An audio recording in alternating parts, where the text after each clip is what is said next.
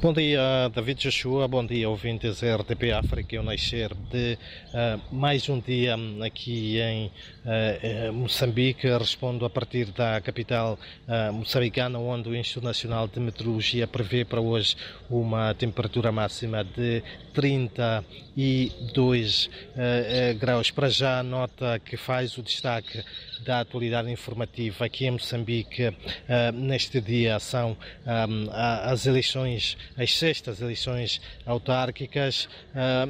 cerca de 5 milhões de moçambicanos ah, estão já a votar pelos ah, representantes ah, locais nas 65 autarquias, um processo que iniciou, pelo menos na Escola Secundária Josina Machel, na cidade de Maputo, pontualmente às 7. O primeiro a votar foi o Presidente da República, Felipe Niusse, que depois dirigiu-se à nação. Na sua mensagem, apela sobretudo à adesão massiva dos eleitores a este processo, processo cívico e de cidadania. Por outro lado, chama atenção aos órgãos eleitorais, à polícia, para uh, serem imparciais e íntegros uh, neste uh, processo. As urnas abriram às sete e o processo vai decorrer até às seis um, da noite,